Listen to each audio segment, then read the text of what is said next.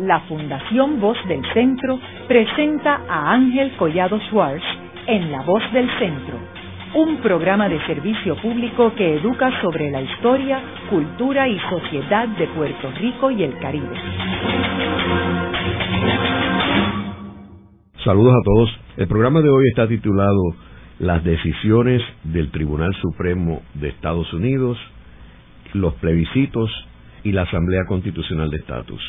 Y hoy tenemos como nuestro invitado al doctor Rafael Cox Alomar, quien es profesor de Derecho en la Universidad de Washington, Distrito de Colombia, y que ha escrito varios libros eh, y varios artículos sobre temas relacionados a los tribunales y el asunto del estatus de Puerto Rico. Eh, Rafa, eh, sería bueno comenzar el programa, primero eh, explicándole a los, a los radioescuchas la importancia de estas decisiones del Tribunal Supremo, que, que muchas personas no están conscientes y piensan que el Tribunal Supremo Federal pues ve todas las, todas las apelaciones que llega eh, y hay que explicar que no es así, ¿verdad?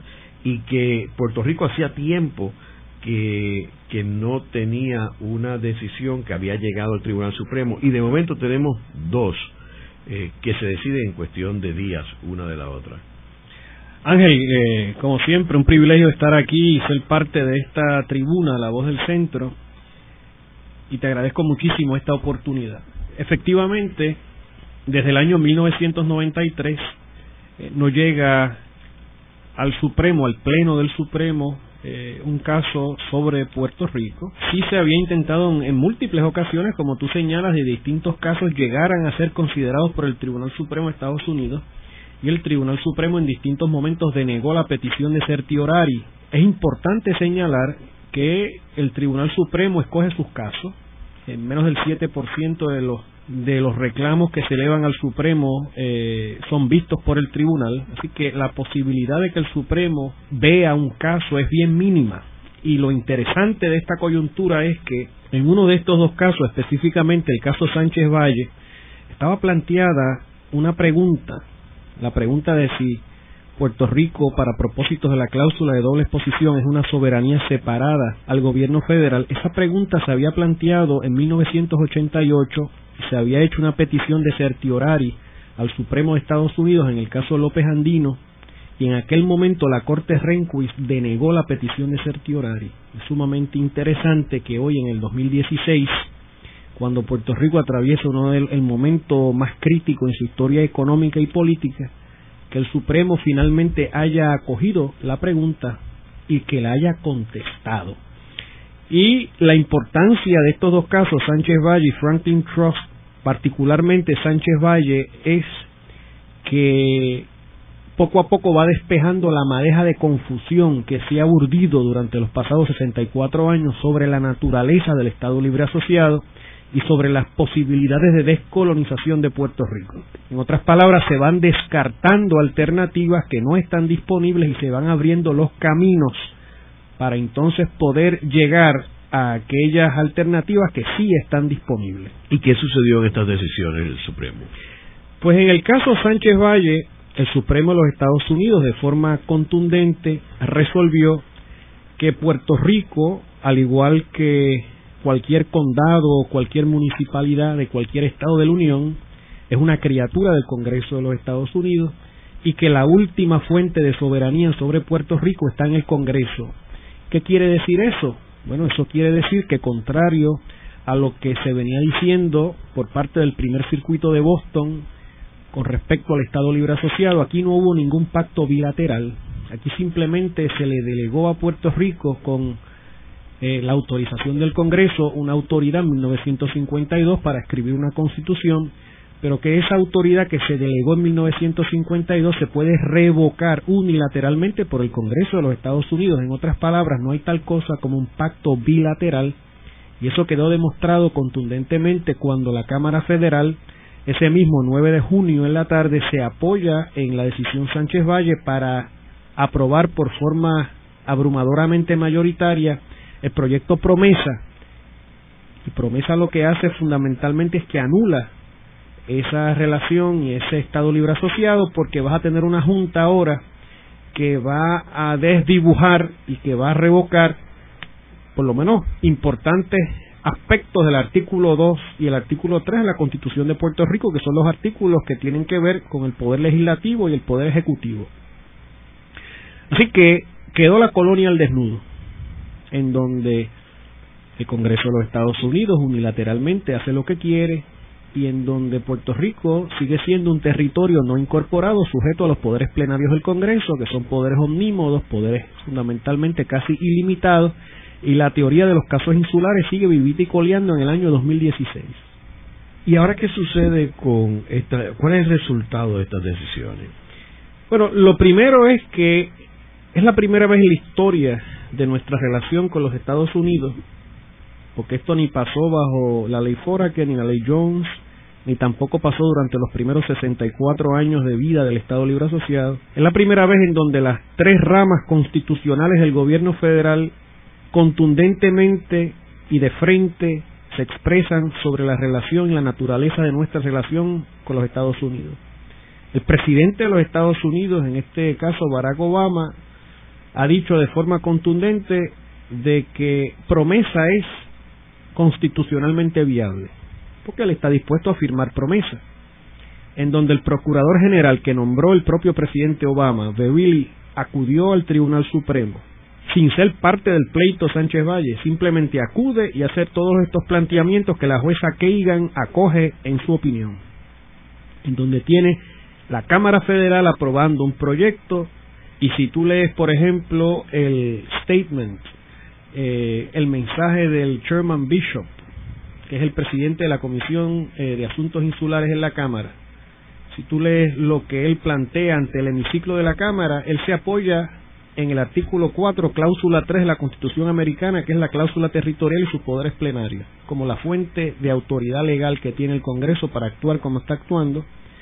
Y tienes por vez primera al Supremo de los Estados Unidos hablando contundentemente de que aquí no pasó nada en el 52. Y cuando yo digo que no pasó nada, me refiero a que no pasó nada trascendental que no pasó nada que concretara o cristalizara ese pacto bilateral del que siempre nosotros escuchamos. Y tenemos que recordar las palabras de Abe Fortas, que fue contundente al señalar en aquella jornada del proyecto Fernández Murray de que en ausencia de bilateralidad completa, lo que quedaba era la colonia. Y eso lo dijo Abe Fortas en varias ocasiones durante aquel proceso de 1959 en donde se intentó urdir un perfeccionamiento del Estado Libre Asociado. Ahora, ¿cuáles son las consecuencias de esto con respecto a la fórmula de estatus del Partido Popular de futuro? Bueno, muy importante, porque no es que solamente se desbanca el Estado Libre Asociado del 52, es que también se desbanca, a mi modo de ver las cosas, la idea del ELA culminado dentro de la estructura federal americana. ¿Y por qué? Bueno, porque si usted estudia todas las definiciones y todas las propuestas de culminación del Estado Libre Asociado, 1959 Proyecto Fernández Murray, 1963 Proyecto Aspinal, 1975 Pacto de Unión Permanente, 1989 Proyecto con Bennett Johnston, usted se da cuenta de que la idea central detrás de todos esos proyectos de culminación del Estado Libre Asociado era que al pacto del 52 se le, iba se le iban a ir añadiendo poderes adicionales de gobierno propio dentro de la estructura del pacto del 52, ¿ve? Pero ahora usted no puede culminar un pacto que nunca existió. Entonces, ahora se viene abajo todo ese andamiaje de crecimiento orgánico del Estado Libre Asociado, ¿no? Que era y si usted estudia el texto de cada uno de esos proyectos de culminación, como por ejemplo es el caso del proyecto Felnius Murray, usted se da cuenta de que el texto y la intención siempre era el de proveerle enmiendas al pacto del 52. Por ejemplo, el lenguaje del, del informe del Comité Ad hoc del 75 era el desarrollar el máximo de gobierno propio dentro de la estructura del Commonwealth. En otras palabras, siempre lo que se decía era que se le iban a añadir mayores poderes de gobierno propio al pacto del 52, que era un pacto bilateral que no podía ser alterado sin el consentimiento del pueblo de Puerto Rico, pero vemos hoy que tal eh, situación, tal condición no es eh, real y que el Supremo de los Estados Unidos, en una de las líneas más célebres de Sánchez Valle, plantea de forma categórica a la página 17 que un Congreso no puede, no tiene una vara mágica para desdibujar su propia realidad como el ente que delega. En otras palabras, que no hay tal cosa como una delegación irrevocable que el Congreso no pueda anular unilateralmente. Entonces, por eso es que estamos en donde estamos, en donde se queda queda descartado entonces el ELA y su crecimiento dentro de la estructura federal y corresponde entonces en lo que respecta a los herederos ideológicos de Valdoriotti repechar por el en asociación y transitar hacia ese camino dentro del contexto procesal de una asamblea de estatus. ¿Tú dirías que promesa contradice la ley 600? Definitivamente. Entonces, ¿por qué no se deroga la ley 600? Bueno, derogar la ley 600 eh, para entonces revertirnos a la ley que o las órdenes generales de los gobernadores militares. Eh, aquí realmente tenemos que salir del esquema tradicional.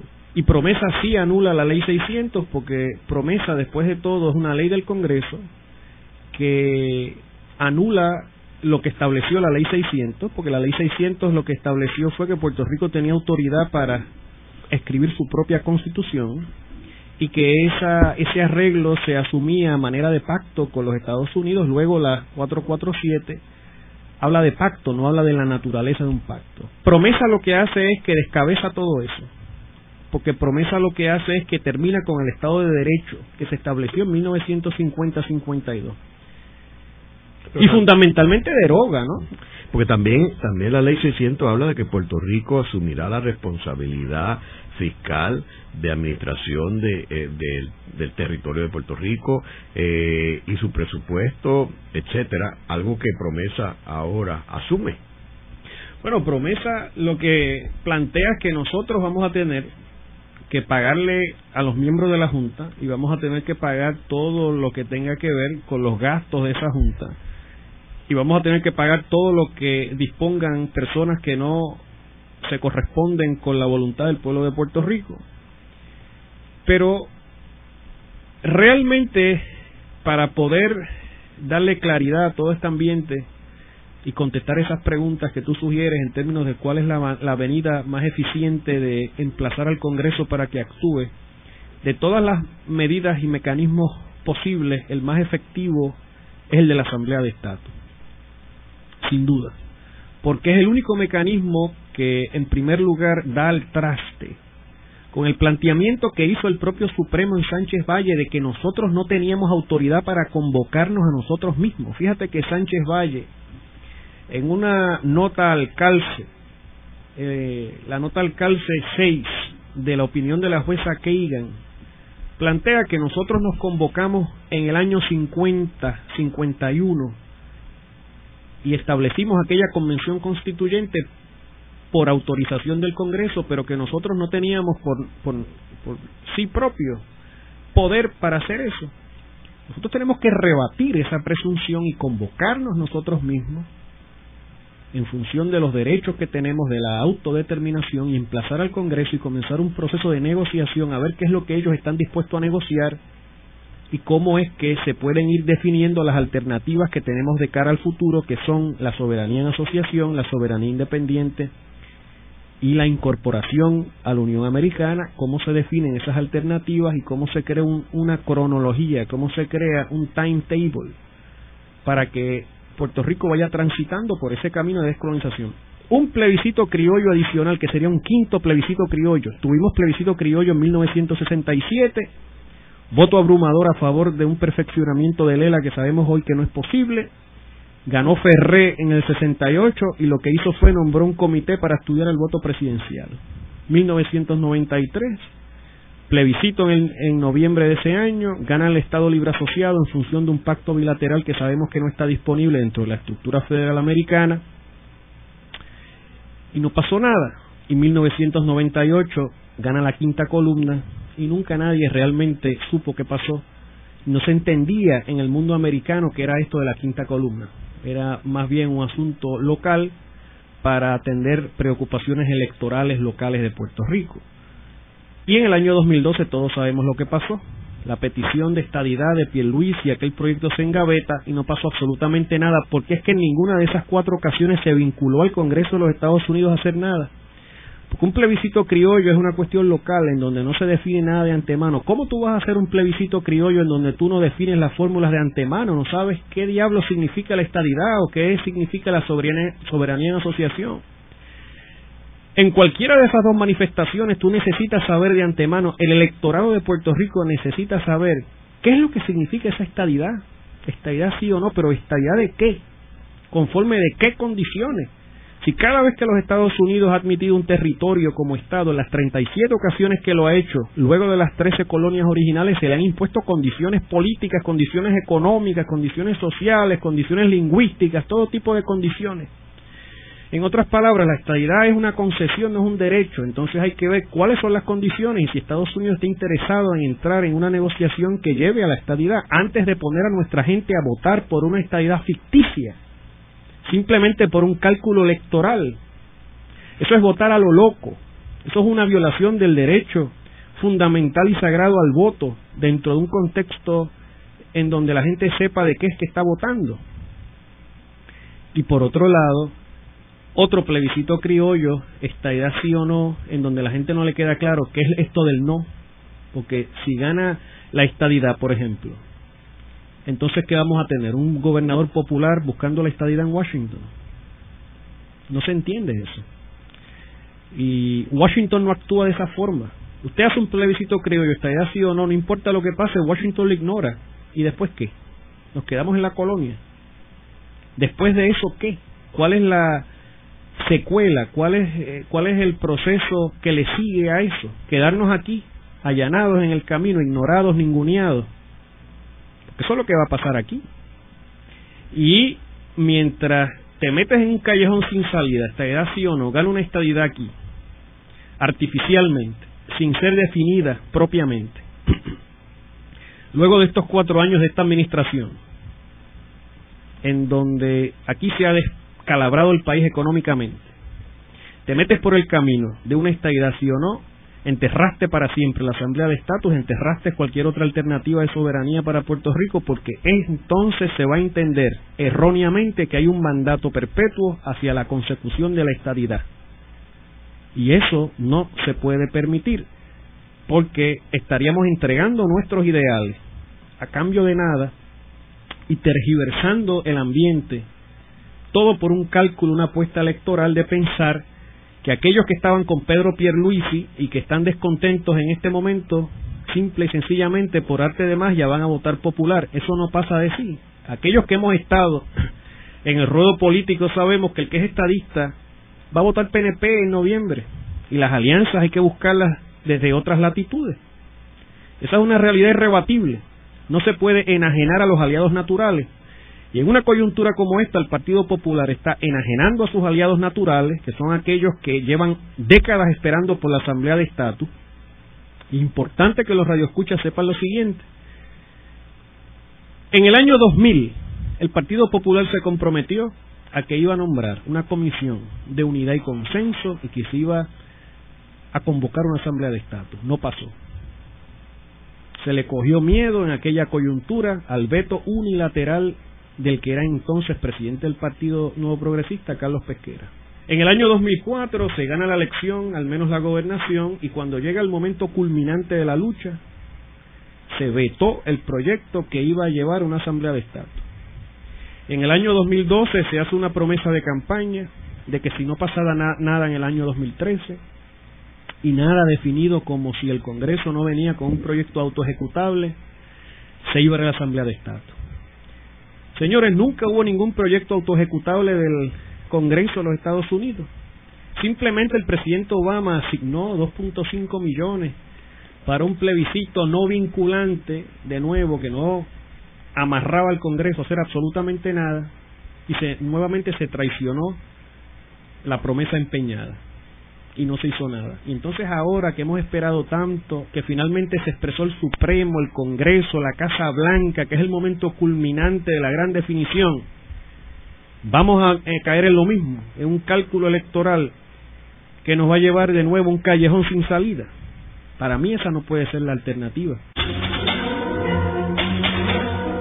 Luego de una breve pausa, regresamos con Ángel Collado Schwartz en La Voz del Centro.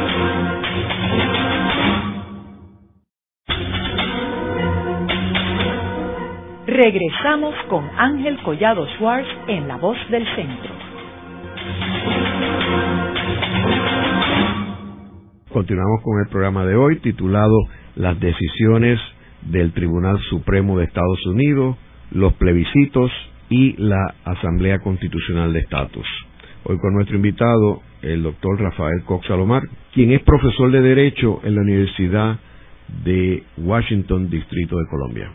En el segmento anterior estuvimos hablando de estas decisiones del Tribunal Supremo se llevaron a cabo apenas hace unas semanas, eh, y que en resumen esas decisiones lo más importante es que aclara para todo el mundo de que Puerto Rico es una colonia o un territorio y que el, y que el Congreso tiene poderes plenarios sobre Puerto Rico.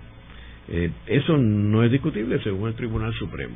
Obviamente la decisión es mucho más extensa y y, particularmente la de del Valle habla del historial de desde los tiempos cuando este Puerto Rico era una colonia española, etcétera. O sea que hay, hay la, agresión es bastante completa y tiene las eh, opiniones disidentes, eh, eh, particularmente las de la juez Sotomayor, que, que fue nombrada por Obama en, en, su primer cuatrienio y que es de origen puertorriqueña. Ahora, estuvimos hablando también en el segmento anterior sobre los plebiscitos y es interesante que tú eh, resumiste rápidamente los cuatro plebiscitos que ha tenido Puerto Rico y tenemos que ver que, en Puerto Rico no fue eh, hasta eh, la década del 40 cuando aquí se trató de aprobar un plebiscito bajo Harry Truman y en ese momento Harry Truman vetó ese plebiscito. Quiero mencionar que, eh, eh, y hay un programa aquí de La Voz del Centro sobre este, este evento, eh, y la razón por la cual Truman, quiero también aclarar que en aquel momento el gobernador de Puerto Rico era nombrado por el presidente de Estados Unidos, y la Asamblea Legislativa de Puerto Rico, en la cual Luis Muñoz Marín era el presidente del Senado, aprueba este plebiscito, el cual el gobernador eh, Togwell veta y la Asamblea va por encima del veto de Togwell, lo cual entonces el presidente en aquel momento pues podía vetar lo que hubiera aprobado la legislatura. Y así fue. Y Truman fue bastante honesto, en mi opinión, porque él dijo que él lo vetaba porque Estados Unidos no iba a hacer lo que Puerto Rico pidiera.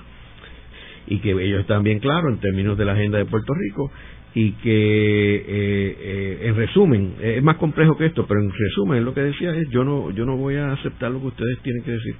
Y no es hasta el 1967 cuando hay otro plebiscito.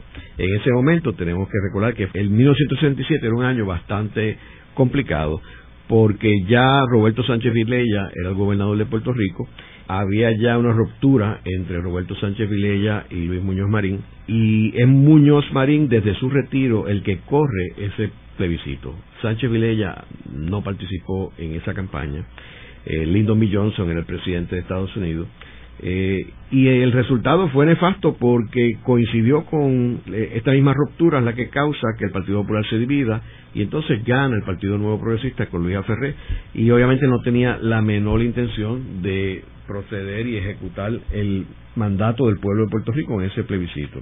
Ahora, ese plebiscito también gana sólidamente el Estado Libre Asociado, eh, aunque vemos un crecimiento en el respaldo a la estadidad.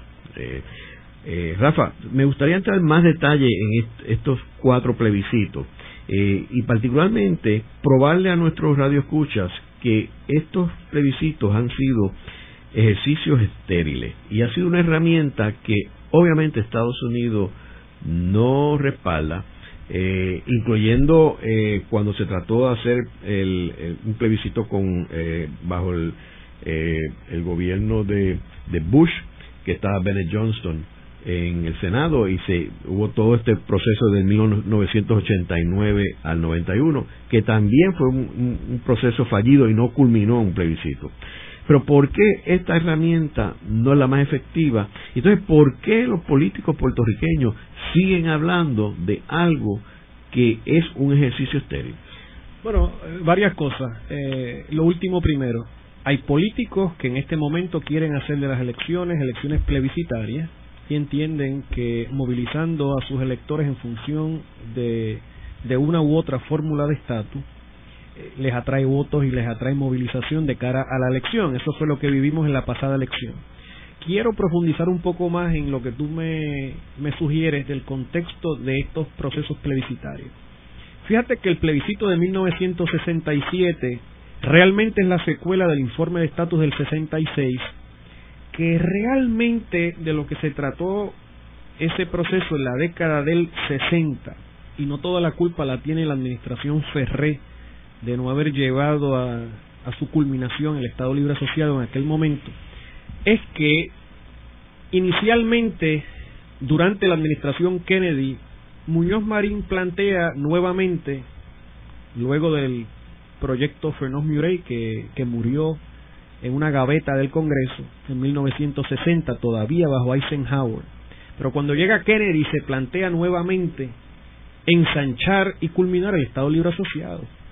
Y entonces se comienza a trabajar en un bill nuevo con Wayne Aspinall para perfeccionar el Estado Libre Asociado. En aquella ocasión, distintas agencias del Ejecutivo Federal plantearon resquemores, dudas con la viabilidad constitucional jurídica de algunos elementos que se planteaban, como por ejemplo que Puerto Rico pudiera eh, determinar que leyes federales se aplicaban, o que Puerto Rico tuviera un radio de acción más amplio en asuntos aduaneros, de aranceles y demás, se plantearon eh, una serie de interrogantes por parte de algunos ligados a la Casa Blanca y a distintas agencias federales, y entonces se cambia toda la estrategia de en lugar de ir buscando un proyecto que perfeccionara el Estado Libre Asociado, que entonces lo que se debía de hacer era un estudio abarcador que evaluara todas las posibilidades y que emitiera unas recomendaciones.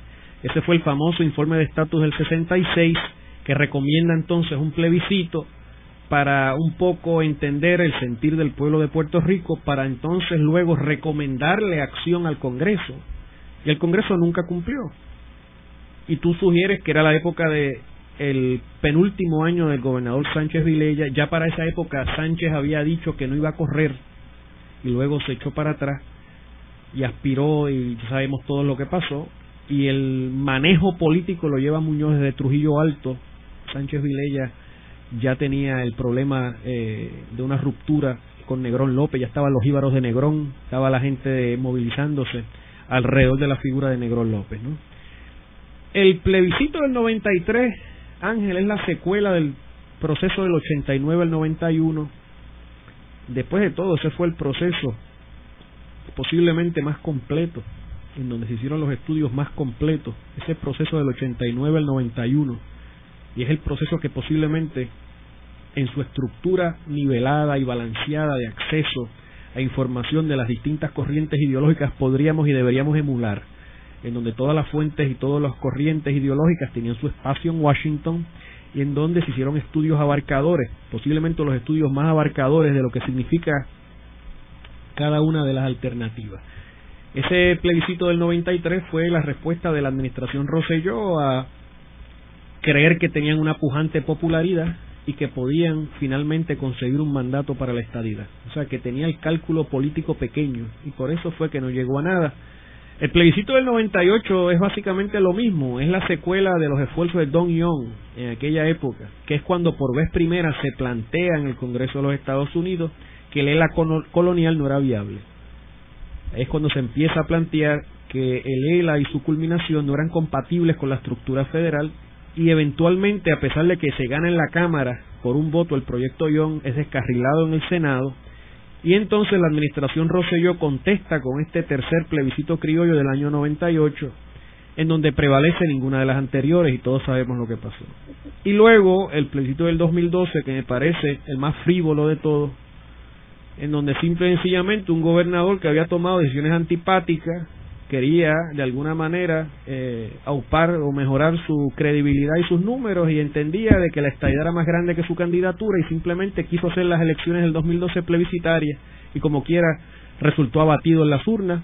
Y la estadidad que él plantea y ellos ese grupo plantea que ganó nunca en Washington se entendió que había ganado la estadidad y nunca en Washington se comprendió ni se le dio ningún tipo de credibilidad al proceso de 2012 tanto así que Pierluisi llega al Congreso en el 2013, radica un proyecto, el HR 2000, para admitir a Puerto Rico como Estado en función de esos resultados y nadie le hizo caso.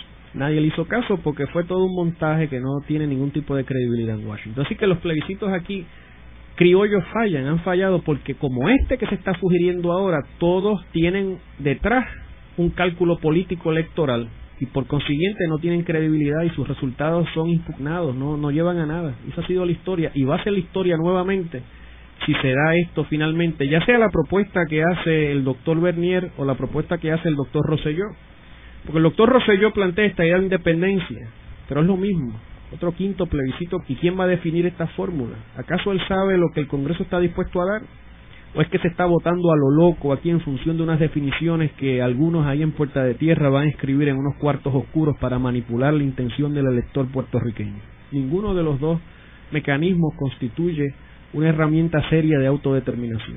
¿Y qué tú crees que va a suceder con estos plebiscitos al final del día? Yo no creo que vaya a pasar nada con eso. Yo no creo que son las herramientas para emplazar al Congreso porque ¿cómo tú puedes votar por algo que no está definido? Y realmente mientras sigamos cancelándonos los unos a los otros, viviendo como una especie de torre de Babel en donde nadie se nadie se entiende. Fíjate que se produce esta propuesta el viernes pasado el Partido Popular estaría sí o no y luego el PNP responde con otra cosa. Y entonces nunca se sientan a dialogar, nunca hay un diálogo, nunca hay ningún tipo de concertación patriótica. ¿Te recuerdas que cuando nos invadieron en 1898 Hostos y un, grupo de patriotas que estaban fuera del país vinieron para acá y formaron la Liga de Patriotas? Eso es lo que hace falta en esta coyuntura, una Liga de Patriotas, gente que esté dispuesta a llegar a concertaciones importantes más allá del cálculo pequeño electoral. Quien quiera que vaya a ganar en noviembre va a ser ayudante de la Junta de Control Fiscal. Quien quiera que llegue en noviembre va a tener que bregar con el coloniaje de frente, con una economía moribunda, y si no se atempera y se arregla el tema político, esa persona va a fracasar, porque es inevitable atender el tema político para bregar con el económico. Así que le conviene a los dos candidatos principales sentarse y buscar una concertación para sacar al país de este enredo en que estamos desde hace más de 118 años. Ahora, tú mencionabas que lo que motivan estos plebiscitos son eh, razones y estrategias electorales, en ambos casos. Eh, pero tú no crees que a la luz de la poca credibilidad que tienen los políticos en Puerto Rico, eh, esto no es más de lo mismo, o sea, que es esta politiquería es lo que nos ha llevado a esta crisis en Puerto Rico. Entonces seguimos en ese mismo juego sin buscar una solución que sea eh, donde haya algún tipo de consenso, donde haya algún tipo de armonía, no posiciones distintas. Lo que pasa es que es fácil hacer un planteamiento de un plebiscito, estaría sí o no, estaría independencia, porque es una distracción que te protege de definirte a ti mismo. En otras palabras, si yo digo ahora, ¿estará sí o no en el Partido Popular? Entonces estoy posponiendo la definición de mi propia fórmula, porque la batalla ahora no va a ser definir el ELA de futuro, la batalla va a ser caerle encima a la estadidad. Si tú eres, si estás en el PNP y promueves estadidad, sí, estadidad o independencia, sin que el Congreso se haya expresado sobre lo que significa esa estadidad, pues lo mismo porque entonces no vas a definir el alcance de esa estadidad, el costo que va a tener en la vida puertorriqueña, las condiciones que va a tener, las pesadas condiciones económicas que va a presuponer una estadidad para Puerto Rico. No vas a hablar de nada de eso y te vas a concentrar simple y sencillamente en meterle miedo a la gente con la independencia. Y esa es la fácil.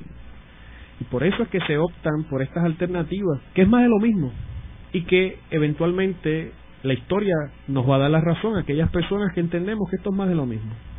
Rafa, hemos mencionado los plebiscitos, pero también hay, hay un caso interesante que es el de Washington, D.C., que ellos eh, supuestamente están abogando por ser el Estado 51.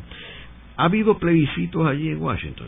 Pues fíjate, en el caso de Washington, a diferencia de Puerto Rico, hay una unanimidad casi en el distrito a favor de la estadidad. ¿no? Eh, es un distrito cuya población ronda los 656 mil más o menos, o sea que tiene una población relativamente pequeña. Tiene una población de, de gente que viene de Maryland y Virginia a trabajar. Y después de todo, en Washington DC en virtud de la decimotercera enmienda de la Constitución Federal, se vota por el presidente de los Estados Unidos, con lo cual tienen un delegado en el colegio electoral y pagan contribuciones sobre ingreso federal. Es decir, están incorporados dentro de la estructura federal. En este momento, por ejemplo, la alcaldesa de Washington, D.C., una serie de, de líderes de la comunidad, de la comunidad académica, la comunidad política del distrito, está en proceso de redactar una constitución para el Distrito de Columbia, eh, una constitución conmensurable a la de los estados, y se está dando una efervescencia importante en búsqueda de la estadidad. Fíjate que el Distrito de Columbia eh, estuvo en la quiebra, en la bancarrota, ¿no? En la década del 90. Se le impuso una junta de control fiscal en 1995. Tenía unos indicadores de deuda importantes, pero no tan impresionantes como los nuestros. Allí el problema más bien no era tanto de deuda pública, sino de déficit de su presupuesto, un déficit que rondaba los 750 millones, que comparado con Puerto Rico no es tanto. Y en donde llega un momento eh, en donde los indicadores de crimen, eh, eh, la falta de capacidad del gobierno para pagar la nómina de los empleados públicos, la corrupción del entonces alcalde Marion Barry, llevan a la administración Clinton a tomar unas determinaciones y tomar cartas en el asunto. Y se pasa esta legislación y se nombra entonces a Anthony Williams, que luego fue alcalde de la ciudad, como eh, presidente de la Junta de Control Fiscal. De hecho, Anthony Williams ha estado ya en dos ocasiones en las vistas en el Congreso eh, como perito del tema de las juntas de control fiscal, ¿no? Eh, y parece que es una de las personas que está de alguna forma asesorando a Orrin Hatch y a eh, el congresista Bishop sobre el asunto de Puerto Rico. Claro, en el caso de Washington DC, no solamente se impone una junta de control fiscal, sino que el Tesoro Federal le ofrece unas líneas de financiamiento a corto plazo que le dieron liquidez al distrito para el funcionamiento de los servicios esenciales y al mismo tiempo el Tesoro de los Estados Unidos garantizó las pensiones en el Distrito de Columbia y el y básicamente a diferencia de nosotros pues estábamos hablando de un poco más de 3 billones de dólares ¿no? que la ciudad tenía como obligación actuarial en pensiones y al mismo tiempo el Tesoro Federal también y todavía eh, financia los tribunales en el distrito y el sistema carcelario en el distrito así que se dieron unas herramientas de liquidez que no se dan en el caso de Puerto Rico porque promesa no provee para nada de eso. Y nosotros tenemos aquí obligaciones de pensiones que rebasan los 30 billones y tenemos aquí déficits de casi 2 billones y tenemos un cuadro mucho más aterrador que el que se vivía en Washington DC en los años 90. Rafa, es interesante que el caso de Washington, algunas personas tratan de igualarlo al de Puerto Rico y en una charla que yo di hace unos años en la Universidad de Georgetown, en la Escuela de Diplomacia, eh, el, el, que dirigía la escuela pues hizo una comparación con Washington y Puerto Rico, que ambos querían ser el Estado 51, etcétera. Y yo tuve que diferir con él allí, porque le dije que eran circunstancias completamente distintas. La situación de Washington es una cuestión interna de Estados Unidos, ya que eh, la ciudad es un híbrido que ellos crearon así expresamente sacando tres pedazos de tres estados para que ningún estado tuviera la capital de los Estados Unidos, que como sabemos anteriormente había estado en Filadelfia y en Nueva York.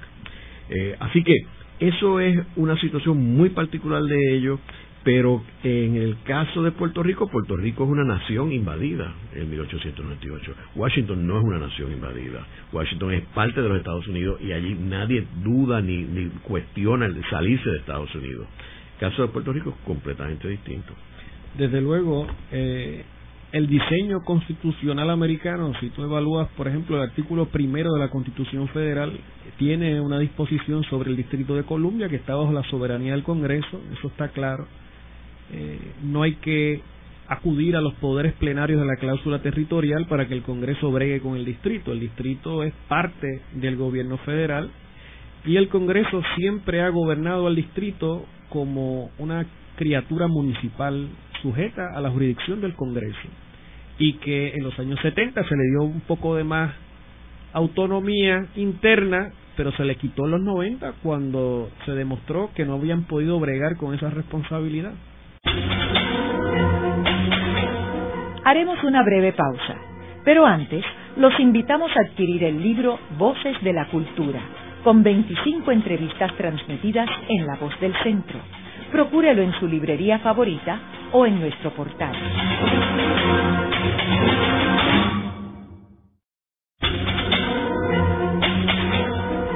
Están escuchando a Ángel Collado Schwartz en La Voz del Centro.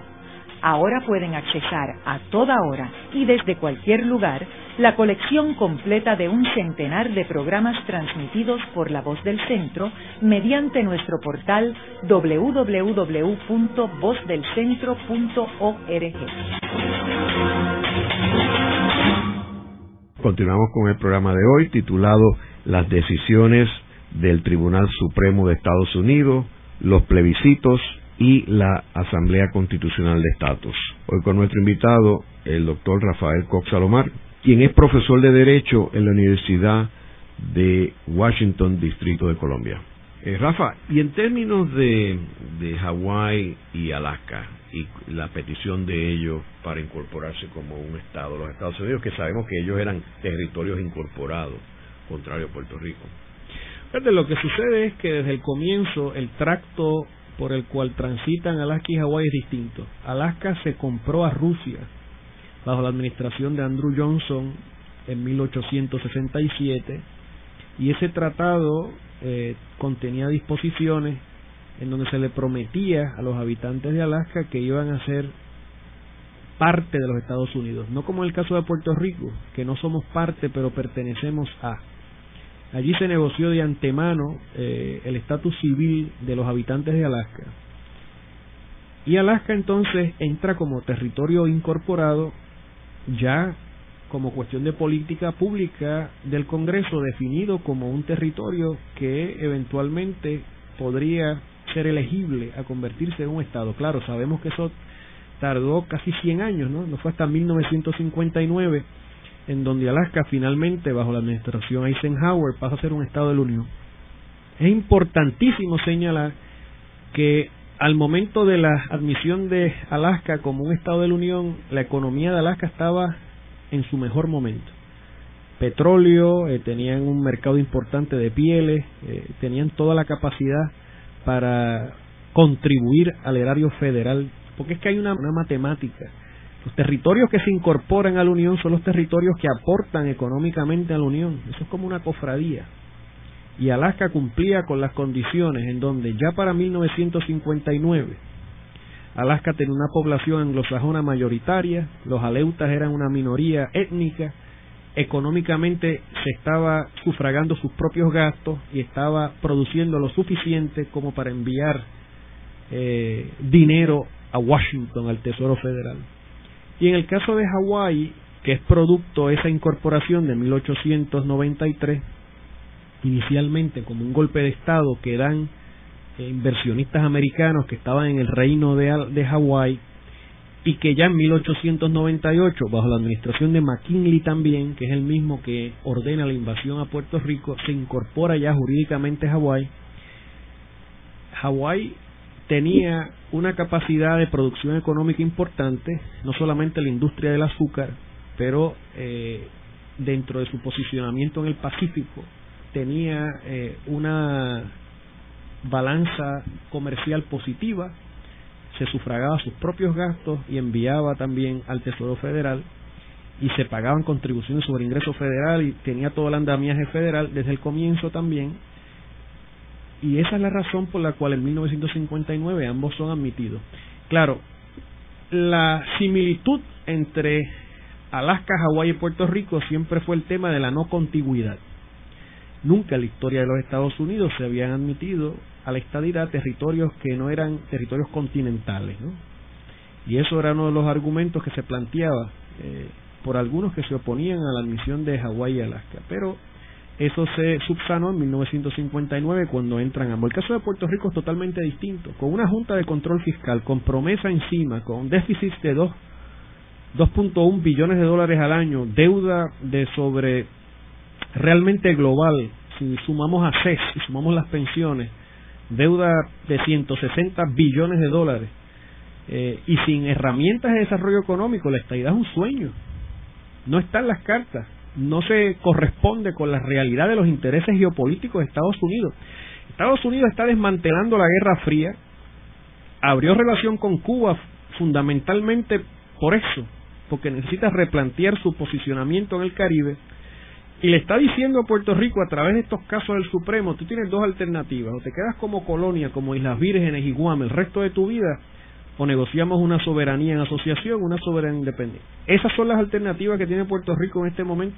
Abundando un poco en lo de Hawái y Alaska, en el caso de, de Hawái y Alaska, vemos que la Guerra Fría tuvo mucho que ver con eso, porque eh, cuando eh, la Guerra Fría se mueve al continente asiático, que sabemos que la Guerra Fría estaba limitada al continente europeo, a través de la guerra de Corea, eh, que entonces llega la Guerra Fría a Asia, pues eso preocupa a Harry S. Truman, que era presidente, de que está muy cerca la Guerra Fría del oeste de Estados Unidos. Sabemos que parte de las islas de Alaska fueron ocupadas por los japoneses durante la guerra y sabemos que Pearl Harbor eh, parte de Hawái y fue atacada por los japoneses. Así que eh, Truman trató de conseguir la estabilidad para Alaska y Hawái, pero no tuvo éxito. Y no tuvo éxito porque había unos personajes en el Congreso que tenían bloqueado eso.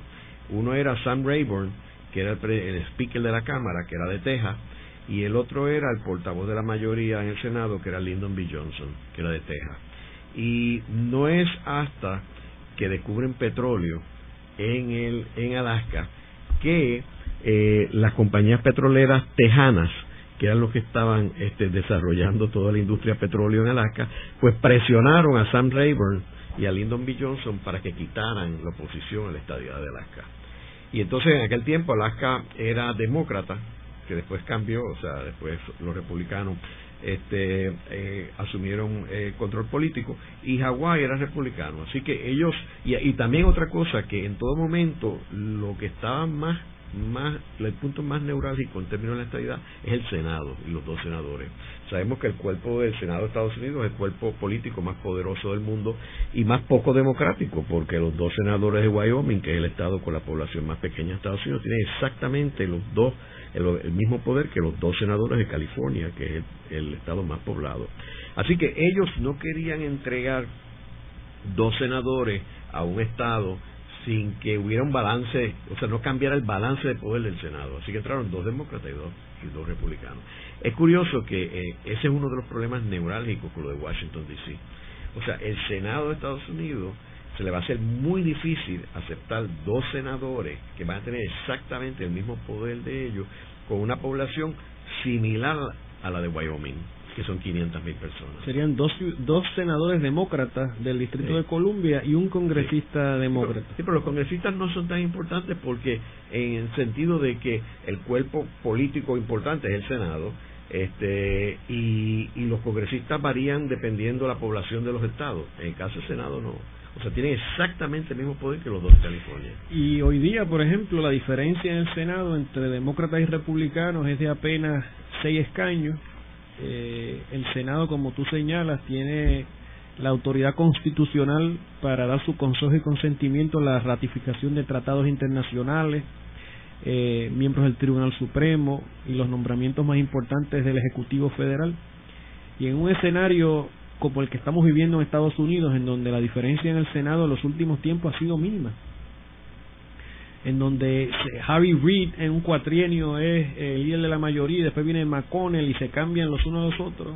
Si tú añades dos senadores demócratas de Washington DC, pues eso obviamente tendría un efecto. Presumimos que si Puerto Rico llegara a ser un estado, pues tendría también eh, demócratas, ¿no? Y así que eso es uno de los eventos, pero en el caso nuestro en específico, es como tú señalas, esta es una nación intervenida desde 1898 y ahora se están aclarando los caminos y se están deslindando los, los caminos, los escenarios. Por eso es que el momento no puede ser de distracción, el momento tiene que ser de definición. Luego de la pausa, continuamos con Ángel Collado Schwartz en La Voz del Centro.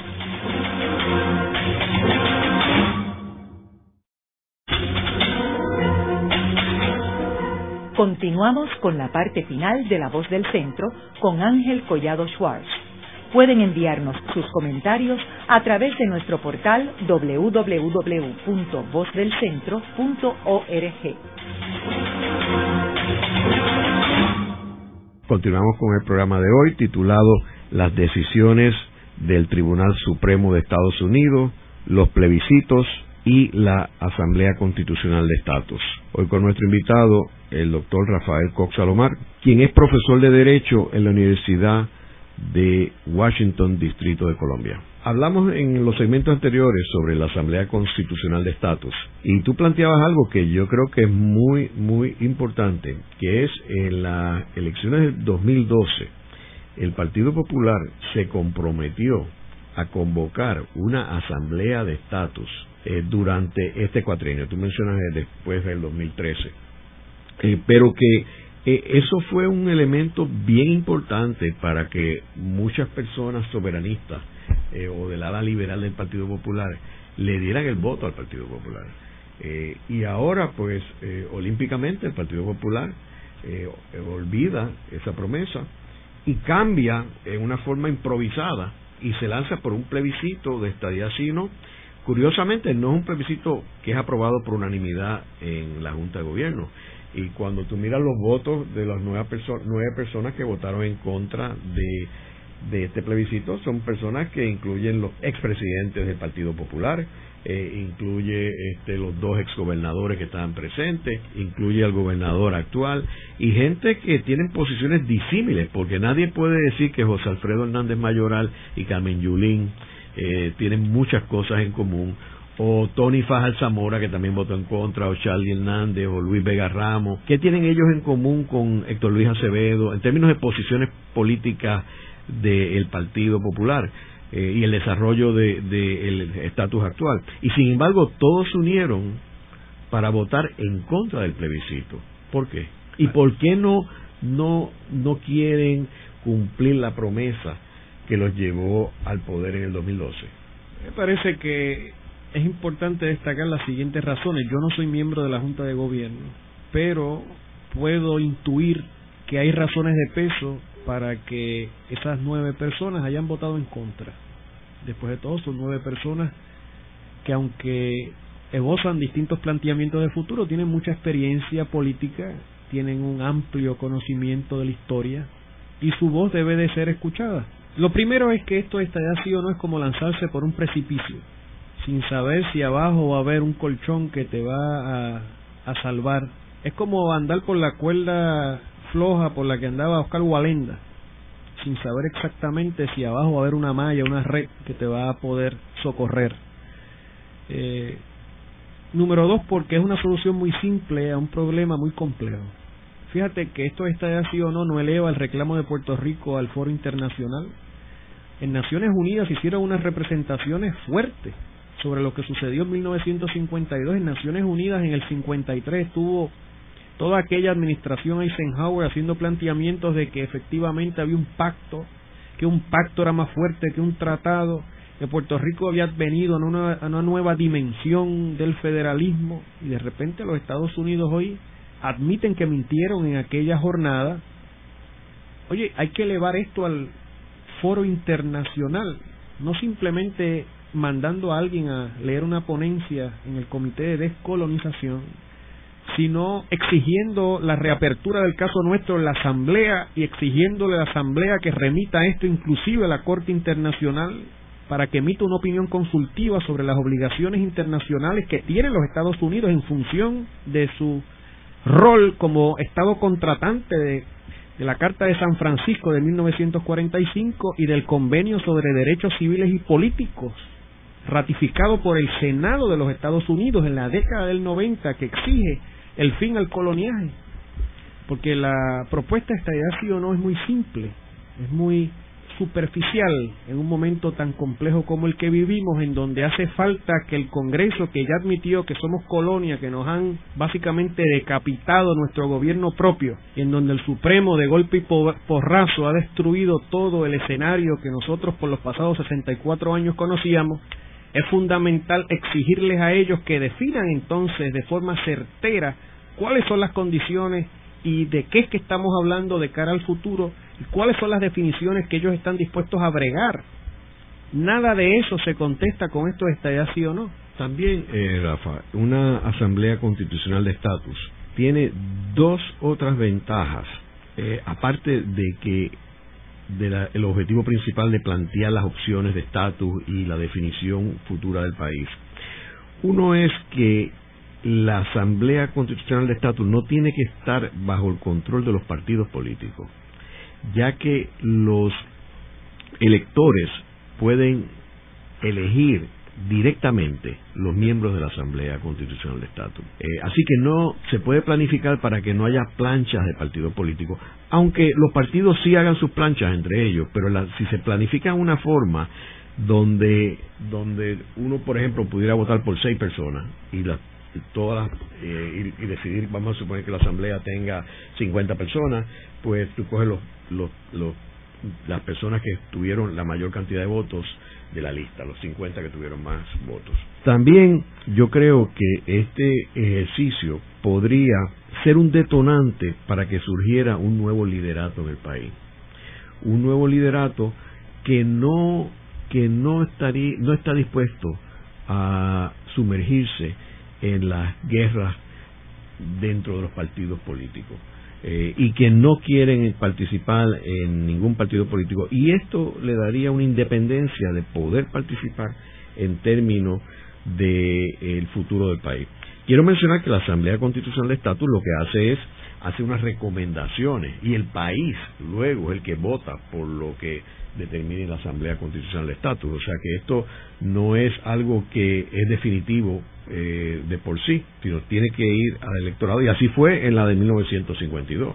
O sea, fue a Puerto Rico, de hecho fue más de una vez porque Estados Unidos la revisó. Pero que en realidad yo creo que es un ejercicio que podría, podría generar una unos aspectos positivos más allá del evento en sí, eh, versus el plebiscito, lo cual el plebiscito ya sabemos que no ha funcionado en el pasado. Esto no lo hemos tratado desde 1952. Bueno, tres cosas. Primero, la Asamblea de Estatus no depende del calendario electoral. En otras palabras, el plebiscito es un evento que sucedió en un momento determinado del tiempo y se acabó su efecto. La Asamblea de Estatus es un cuerpo deliberativo que va a seguir deliberando hasta tanto se consiga lo que se busca, que es la definición con Washington. Y hay dos cosas adicionales. Aquellos que están descartando la opción histórica de la constituyente plantean, entre otras cosas, dos asuntos. Primero, que los estadistas nunca van a entrar ahí. Yo entiendo que eso va a depender de cómo se estructura la Asamblea de Estatus.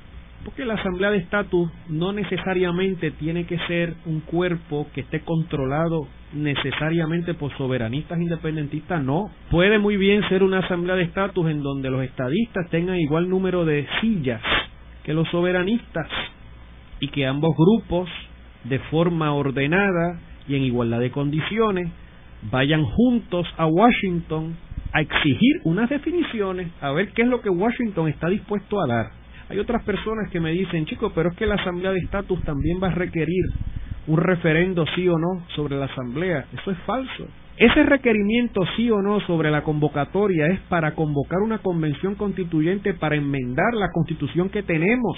Esto no es una convención constituyente para enmendar la constitución de Lela. Esto es una asamblea de estatus, esto es otra cosa, que no requiere esto y que la legislatura de Puerto Rico, a través de una resolución concurrente, tiene autoridad para convocar al país.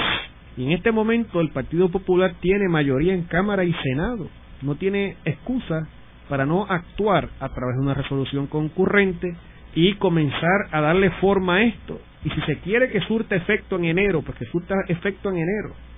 Pero que se comiencen a dar los pasos ahora para que Puerto Rico se convoque a sí mismo y se negocie de buena fe. El programa de hoy hemos discutido las decisiones del Tribunal Supremo Federal en el 2016, vemos cómo eh, estas decisiones respaldan la situación colonial de Puerto Rico y cómo el Congreso tiene poderes plenarios sobre Puerto Rico. Eh, también hemos hablado sobre los plebiscitos y cómo los plebiscitos son un ejercicio estéril eh, y los cuatro que hemos tenido eh, no han llevado a ningún lugar a Puerto Rico. Y cómo en este momento se debería evaluar la Asamblea Constitucional de Estatus, la cual el Partido Popular Democrático prometió convocar durante este cuatrienio y lo cual no ha hecho. Eh, y cómo este mecanismo podría ser un mecanismo que nos llevara en otra dirección en términos de lograr lo más importante para Puerto Rico en este momento, que es su descolonización. Gracias, Rafa. Ha sido un placer, como siempre, Ángel. Esta ha sido una producción como servicio público de la Fundación Voz del Centro. Los invitamos a sintonizarnos la próxima semana a la misma hora. Y recuerden que pueden adquirir el libro Voces de la Cultura en su librería favorita o en nuestro portal.